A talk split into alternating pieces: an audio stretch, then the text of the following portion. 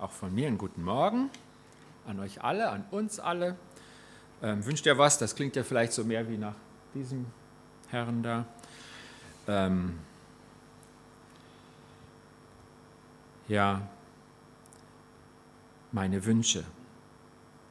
Wisst ihr noch, was wir als erstes Lied gesungen haben gerade? Also mich darf man das nicht fragen, zumal ich merke, bei 10 Grad kälter muss mein Körper noch viel mehr heizen, es kommt viel weniger im Gehirn an. Ähm, wer weiß es noch? Was haben wir als erstes Lied gesungen?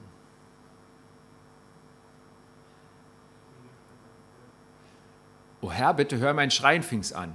Kann sein, dass das der Titel ist. Und ähm, das ist der Bartimäus in der Bibel.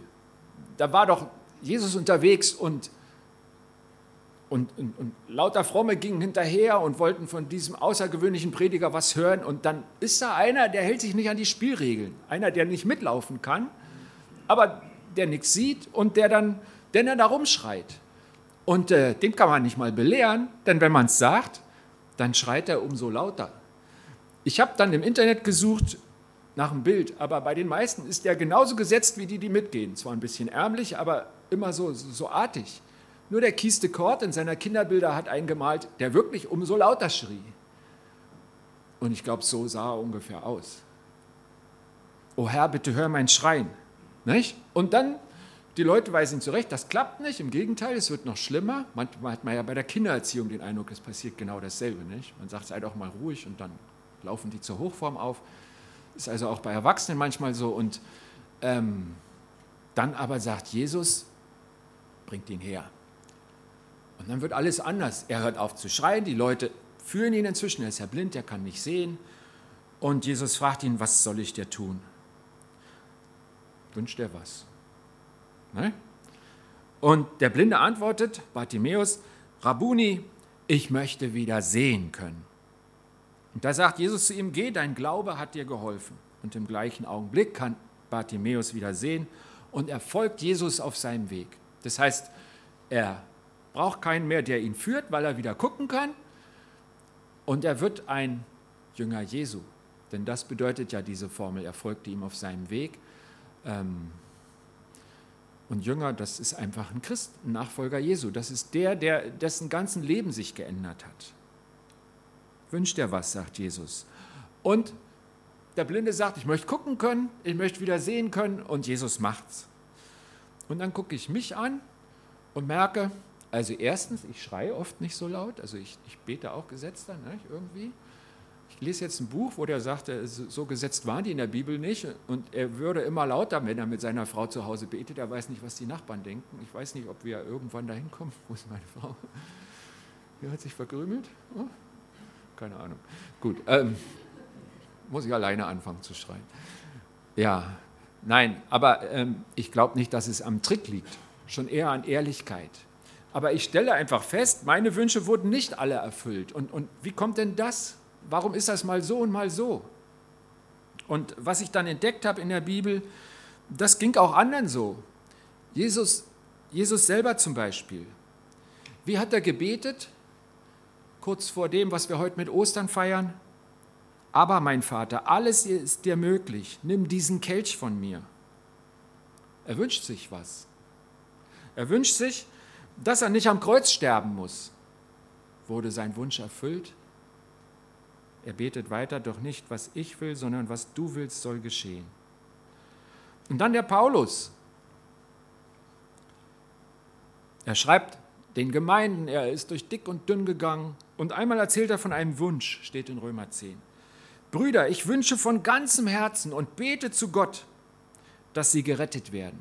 Da redet er von seinem Volk, von seinen Landsleuten, von dem Volk der Juden, die damals in großer Mehrheit Jesus abgelehnt haben. Und er sagt, da wäre mir jeder Einsatzrecht, wenn ich verloren gehe, aber mein Volk käme zum Glauben, das wünsche ich mir so sehr.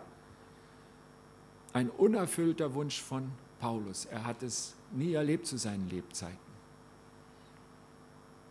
Also, aber was ich dann sehe, ist, weder Jesus noch Paulus waren deswegen enttäuscht von Gott. Ihr Wünschen war eingebettet in ihre Beziehung zu Gott.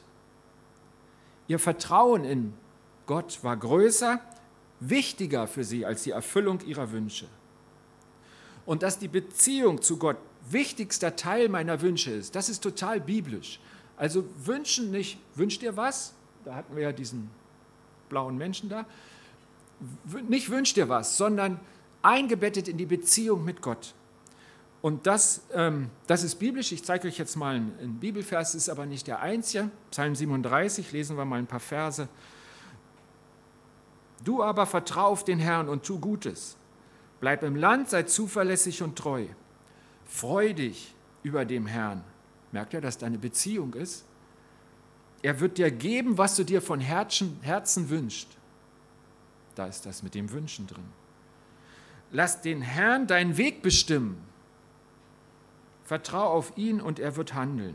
Er wird deine Gerechtigkeit erstrahlen lassen wie das Morgenlicht und dein Recht leuchten lassen wie die Mittagssonne. Eingebettet in eine Beziehung, in etwas, was von Gott kommt. Lass den Herrn deinen Weg bestimmen, das steht da auch drin, da am Anfang von Vers 5. Warum lebe ich eigentlich? Warum wünsche ich mir etwas? Sind meine Wünsche Teil meiner Beziehung mit Gott oder ist Gottes Funktion die eines Erfüllers? Ich habe einen, einen Satz gehört, der mich sehr herausgefordert hat. Das ist von dem Detlef Schmidtke, Schmidtke ein Zitat. Der begleitet uns ja, seit wir diese Gemeindeanalyse gemacht haben. Ähm, und der Detlef Schmidtke hat zu uns in so einem Vorbereitungstreffen gesagt, mein Leben ist von Gott gesetzt, dass ich Teil von etwas bin, was für Gott wertvoll ist. Prüf doch mal, ist das so bei dir? Könnte das wahr sein? Mein Leben ist von Gott gesetzt, dass ich Teil von etwas bin, was für Gott wertvoll ist. Ich glaube, dieser Satz stimmt. Aber ich merke, ich, mit der Überzeugung laufe ich nicht durch den ganz normalen Dienstag oder Mittwoch oder Donnerstag. Es ist nicht so tief drin, diese Überzeugung, dass, dass da was Wertvolles ist, dass Gott total wertvoll ist. Das schon eher, aber dass ich für ihn wertvoll bin und dass er etwas mit mir baut, vorhat, Pläne hat, was total wertvoll ist. Ich merke, dass der Satz mir gefällt, aber dass ich mir bisher nicht merk, gemerkt habe, dass es einfach was ist, was was in mir verändert. Wie krass das ist. Das, was ich tun kann, ist wertvoll für den Herrscher des Universums. Wenn wir Gott sagen, das ist eben nicht der Mann mit, dem blauen, mit der blauen Verkleidung und so einem magischen Stab, sondern das ist der Herrscher des Universums. Das ist der, der alles in Händen hält, dessen so viel unendlich weiter reicht als meiner und der trotzdem so scharf im Detail sehen kann, dass er auch mich sieht und dich. Er hat uns geschaffen und begabt, damit genau das in meinem Leben sich entwickelt und Wirklichkeit wird. Sein guter Plan. Sein guter Plan. Ich bin dazu bestimmt, Teil seines großen Planes mit den Menschen zu sein. Und mein Teil darin ist ihm wichtig. Ich frage euch mal, bin ich der Einzige, der darüber staunt oder, oder ist der Satz auch was Neues jetzt am Sonntagmorgen? So für euch. Oder jedenfalls was Erfrischendes, was Ermutigendes. Was ist eigentlich sein großer Plan?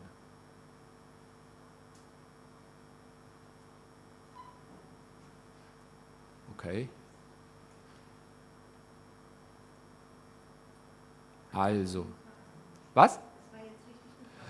Ja, ja, es, gibt ja diese, diese rhetorischen Fragen und der andere redet einfach weiter und will keine Antwort. Aber es ist jetzt der Test, ob ihr wach seid oder anders hergekommen seid.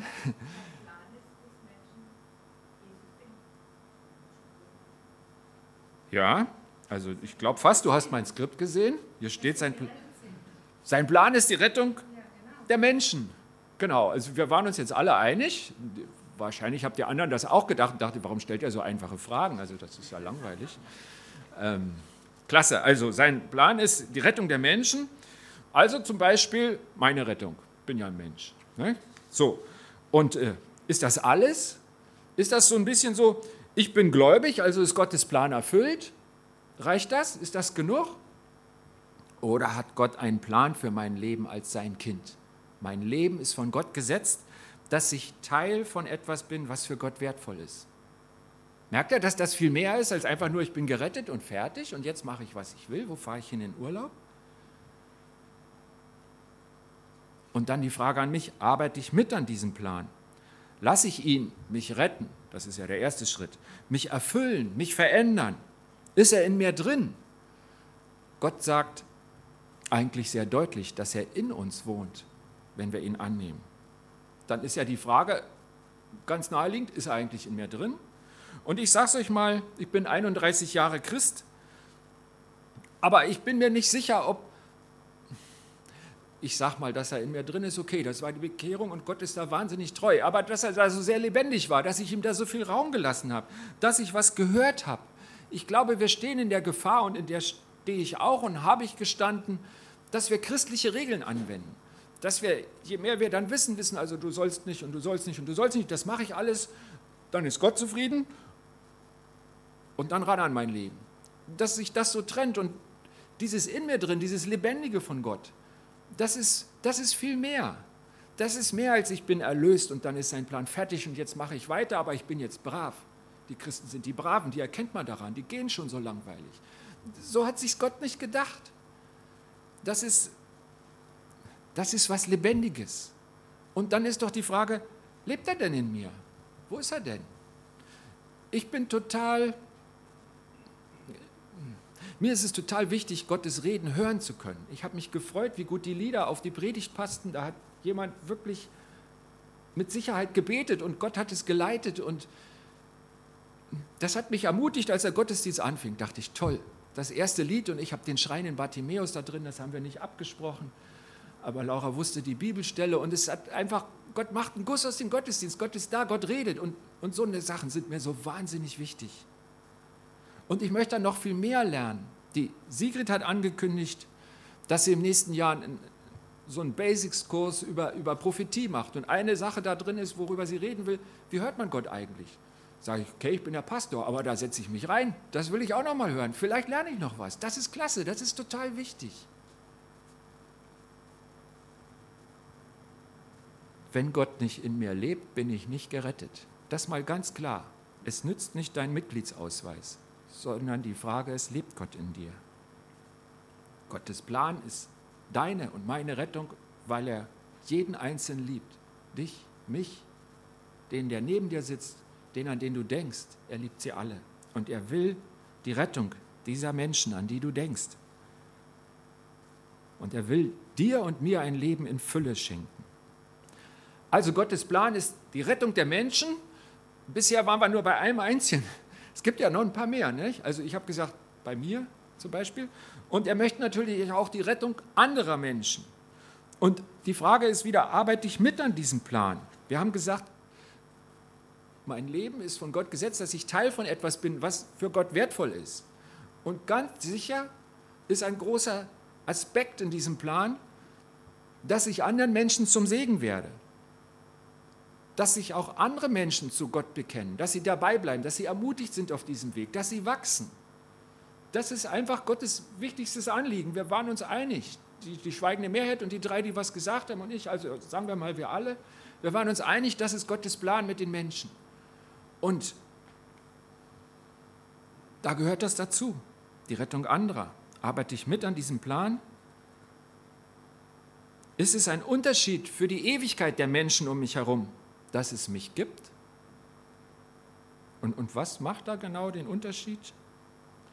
Jetzt könnt ihr fragen, ist das zu extrem? Flippt er jetzt aus? Will er, dass wir alle durchs Dorf rennen und evangelisieren? Was, was will er denn jetzt? Will er mir die Sonntagsruhe rauben? Ich will uns nur Mut machen. Denn wenn hier da steht, und ich glaube, dass der Satz stimmt, dass das eine Erkenntnis ist, die direkt aus der Bibel fließt, auch wenn das jetzt kein Bibelvers ist, ich bin davon überzeugt, dass Gott einen Plan für unser Leben hat. Und der ist total klasse, der ist wertvoll. Aber das ist dann auch nicht so die ganz kleine Nummer, sondern das ist was Großes, an dem Gott arbeitet. Ich fürchte manchmal, dass ich einen guten Teil vom reichen Jüngling in mir habe. Ich habe alle Gebote befolgt. Reicht das nicht? Und Jesus sagt ihnen, lass das ganze System deiner christlichen Sicherheiten los. Bei dem reichen Jüngling war es der Reichtum, aber man kann sich auch an anderen Sachen festhalten. Also ich bin ja in Ordnung, weil. Und folge mir nach. Lass dich auf das Abenteuer ein. Lass dich darauf ein, dass du Teil etwas Großen bist, was ich in dir schaffe. Und Jesus erzählt das Gleichnis vom barmherzigen Samariter und sagt am Ende, geh hin und handle ebenso. Ich habe jetzt noch einen Satz von dem Detlef Schmidtke für euch. Dass du dein Leben voll auf deine Wünsche ausrichtest, führt dich ins Scheitern. Schau mal, was Gott dazu sagt. Also wünsch dir was. Hm, letzte Woche hatten wir einen Gastprediger hier, der sagte, das ist ja ein tolles Thema nächste Woche. Wünsch dir was. wieder Weihnachten. So diese Stimmung. Ach, da könnte alles kommen. Was wünsche ich mir denn eigentlich? Und jetzt die Herausforderung in dieser Aussage, wenn das dein Lebensinhalt ist, der Ziel, wenn du dein Leben auf deine Wünsche ausrichtest, bist du auf dem Holzweg, dann kommst du ins Scheitern. Das ist nicht das Paradies, sondern das Ende, das Nichts. Willst du scheitern? Ist es nicht wirklich so? Und dann sagt der Detlef, und das machen wir jetzt sofort, schau mal, was Gott dazu sagt. Und Gott sagt ja diesen berühmten Satz, trachte zuerst nach dem Reich Gottes und seiner Gerechtigkeit, so wird ja das andere, deine Wünsche, das, was du brauchst, das, was davon wirklich wichtig ist, wird dir zufallen oder nach Hoffnung für alle. Setzt euch zuerst für Gottes Reich ein und dafür, dass sein Wille geschieht, dann wird er euch mit allem anderen versorgen. Also Gott ist ja nicht knauserig. Der sagt ja nicht, also ab sofort, die Christen erkennt man daran, dass es die Asketen sind, Brot und Wasser, das reicht auch. Ich kenne einen jungen Mann, der wollte unbedingt in die Mission und weil er sich vorbereiten wollte, hat er sich ein großes Brett besorgt und hat Nacht für Nacht auf dem Brett geschlafen, neben seinem Bett. Und ähm, er kam nie in die Mission. Aber er ist ein wertvoller Mitarbeiter Gottes. Ähm, den kennt ihr vielleicht, Traugott Hopp, 16 Jahre lang der Leiter von der Akademie für Weltmission in Korntal. Genau, also ähm, Gott will nicht, dass du auf dem harten Brett schläfst. Für den meisten nicht, von einem verlangt das vielleicht, keine Ahnung. Aber ähm, er ist nicht der, der uns die Sachen nicht gönnt. Aber das Tolle bei Gott ist, dass er ein Ziel hat, dass er eine Richtung hat und dass das was richtig Großes ist und dass er sagt, da können wir Teil von sein. Was wünschst du dir wirklich? Was wünscht sich Gott von ganzem Herzen für dich? Und seid ihr euch da einig? Passt das zusammen? Ich habe mal überlegt, was wünsche ich mir denn so eigentlich? Und wenn wir jetzt behaupten, bei Gott kommt man nicht zu kurz und wenn du Gott an die erste Stelle setzt, das steht ja hier, dann wird er dich mit allem anderen versorgen, irgendwie kommt da was. Ich habe mal so überlegt, was habe ich mir eigentlich so gewünscht? Also als Kind weiß ich, ich habe viel so mit kleinen Figuren gespielt und ähm, ich hatte immer Pferde auf großen Segelbooten, weil ich habe total für Pferde geschwärmt und für Segelschiffe. Irgendwann sagte meine Mutter mir, Pferde fühlen sich auf dem Boot gar nicht wohl. Und ähm, das war dann so richtig wie ein Spielverderber, weil ich kriegte meinen Traum nicht mehr zusammen. Meine zwei Wünsche, das sah dann so aus, als müsste ich mich entscheiden. Also ich bin dann auch älter geworden und die Träume haben sich ein bisschen gewandelt. Und ähm, als ich ein junger Erwachsener war, hatte ich den Traum, eine Frau zu finden, irgendwann Kinder zu haben. Und ehrlich gesagt, das mit dem Segelboot blieb, blieb so. Ich habe davon geträumt, mit dem Segelboot um die Welt zu fahren. Ich habe einen Segelführerschein gemacht auf dem Ammersee südlich von München. Ich war jahrelang hintereinander auf einer Bootsmesse in München, habe mir die Boote angeguckt, die dafür in Frage kommen. Ich wollte Schiffbau studieren. Und dann dann kam der Traum meiner Mutter dazwischen.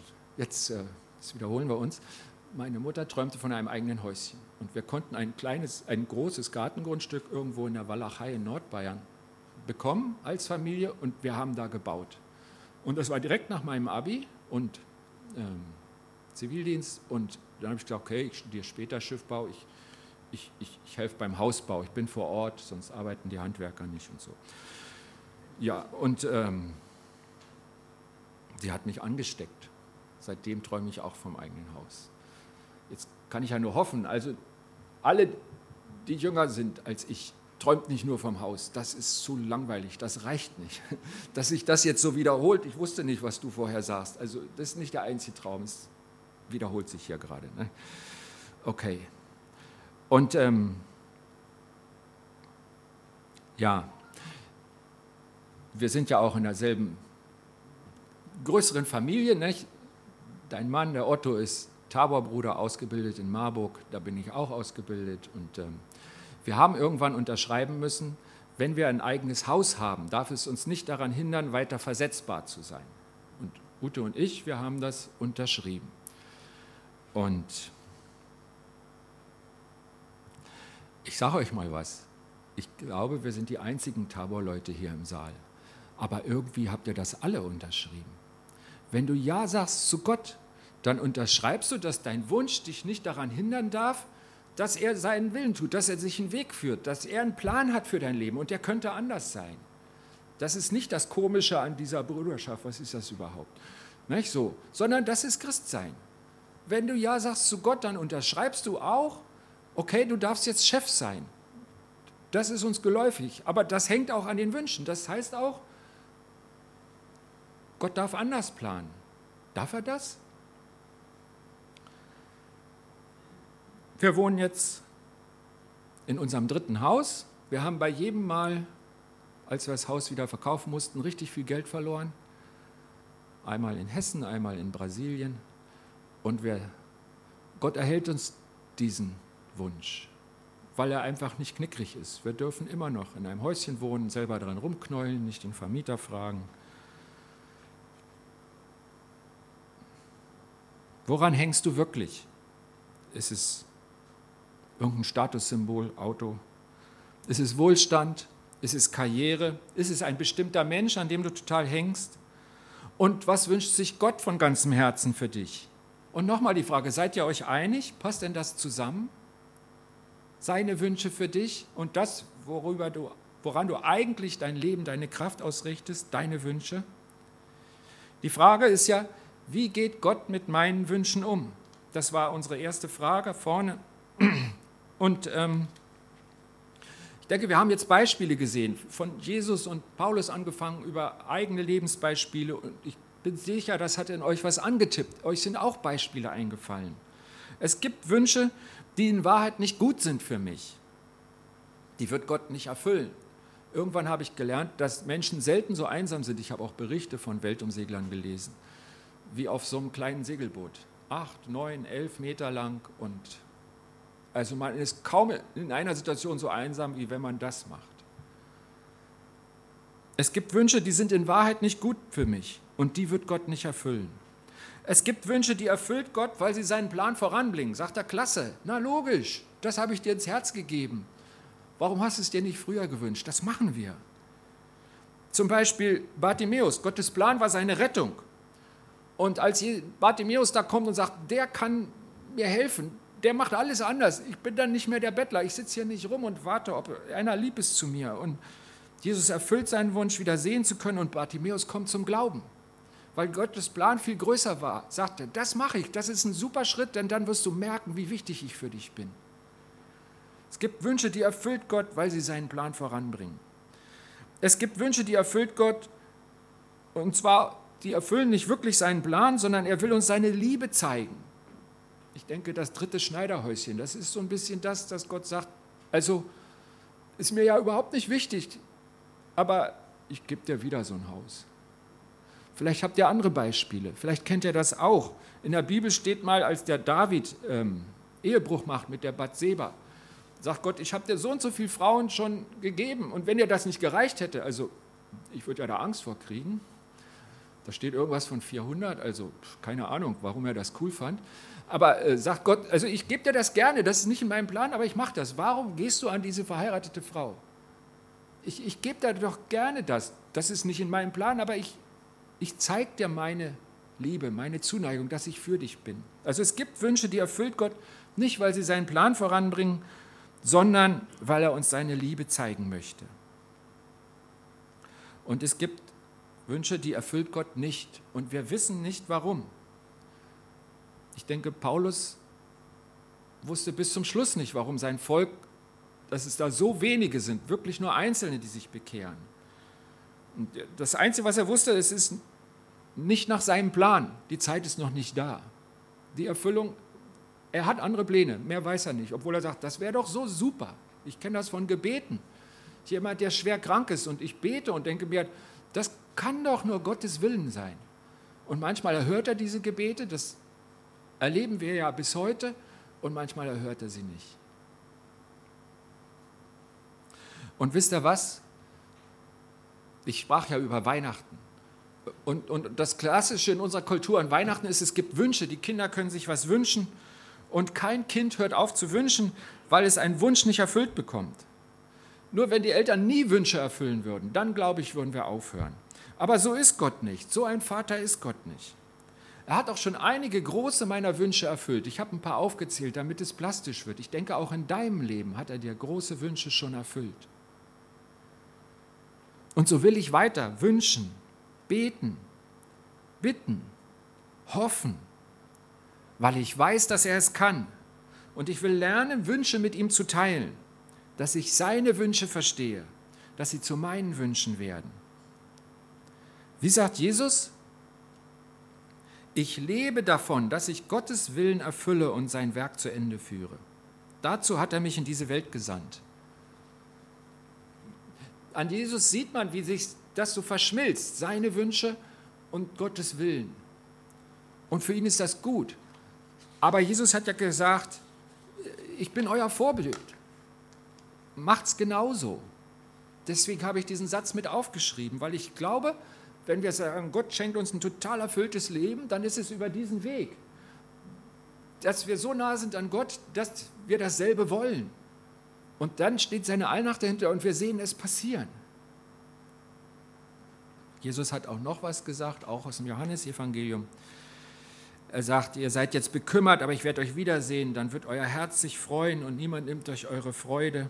An jedem Tag werdet ihr mir nichts mehr fragen. Und dann betont es richtig, sagt, Amen, Amen, ich sage euch, was ihr vom Vater erbitten werdet, das wird er euch in meinem Namen geben.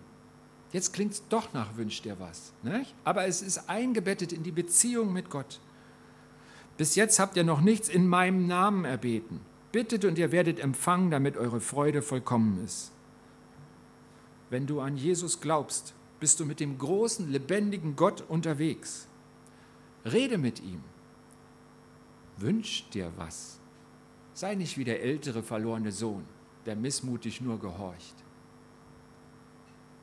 Gott will deine Freude. Bist du bereit für das Abenteuer zu lernen? gemeinsam mit ihm, mit Gott unterwegs zu sein und sich gemeinsam mit ihm was zu wünschen, dein Herz zu öffnen, ihn reinzulassen und es ihm zurückzugeben und zu sagen, ich wünsche mir das wirklich. Ich möchte beten. Herr, ich danke dir dafür, dass du, dass du lebendig bist, und dass es dir nicht reicht, dass ich mal Ja sage zu dir, sondern dass du tatsächlich unterwegs sein willst mit mir. Und dass du groß denkst von jedem Einzelnen, der mit dir unterwegs ist, dass dir unser Leben wichtig ist und dass du, dass du wichtige Dinge vorhast, die für dich wichtig sind in unserem Leben. Vielleicht nicht spektakulär, aber wesentlich. Ich danke dir, dass du solche Gedanken über jedem von uns hast. Und ich danke dir, dass wir mit dir unterwegs sein dürfen und dass du in uns lebst. Und ich danke dir, dass du meine Wünsche ernst nimmst. So ernst, dass du nicht jeden erfüllst, weil du es noch besser meinst mit mir. Und danke, dass du auch Wünsche erfüllst zu unserer Freude. Du liebst uns, Vater im Himmel, Papa. Und ich danke dir dafür. Amen. Weil wir gerade beim Wünschen sind, ich wünsche mir was von euch. Und zwar, dass ihr betet. Ähm, ihr wisst ja, dass unser Manuel in Tansania war ein und da hat sich eine Arbeit unter Straßenkindern in der größten Stadt Tansanias, Dar es Salaam, gebildet. Die ist ungefähr so groß wie Berlin, nur viel chaotischer und viel, viel ärmer. Und die Arbeit gibt es jetzt 20 Jahre und die Leiterin, eine Deutsche, ist jetzt 50 geworden und hat gesagt, ich wünsche mir zu meinem Geburtstag, dass ein paar Mitarbeiter von dieser Arbeit, sie haben inzwischen etwa 40 hauptamtliche Mitarbeiter, nach Deutschland kommen können. Ich möchte die Gemeinden besuchen, die mich unterstützen. Die sind vor ein paar Tagen gelandet. Und die Leiterin, Kathleen heißt sie, die ist aus Chemnitz. Die sind jetzt in Chemnitz und sind die meiste Zeit in den neuen Bundesländern unterwegs. Die waren noch nie außerhalb von Afrika, alle fünf, die sie begleiten. Betet doch, dass diese fünf gute Erfahrungen machen mit Gott. Ich war so stolz auf unser Volk vor drei Jahren. Und die Bilder der letzten Woche, da habe ich mich geschämt. Die gingen wieder um die Welt. Leute wegen der Hautfarbe gejagt werden in Deutschland. Betet doch für diese fünf. Und ihr könnt sie sehen. Am Ende ihrer Tour kommen sie nach Hasloch. Freitag in 14 Tagen ähm, sind sie hier, so Gott will und wir alle leben. Also ein Gebetsanliegen, ja? Ich wollte es euch sagen, es passte so zu deiner Einleitung. Wir hatten hier keinen Teil für Erlebnisse heute, aber ich betet doch mit für die fünf und die Kathleen, die jetzt in Deutschland sind. Vielen Dank.